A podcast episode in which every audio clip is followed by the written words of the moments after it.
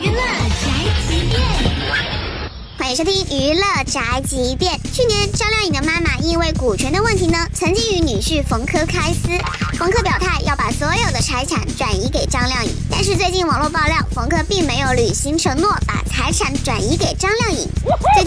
晒出股东信息称，相关股权变更已经在去年十月份完成，欢迎去工商网站查询，谢谢关心。怎么这出戏还没完呢？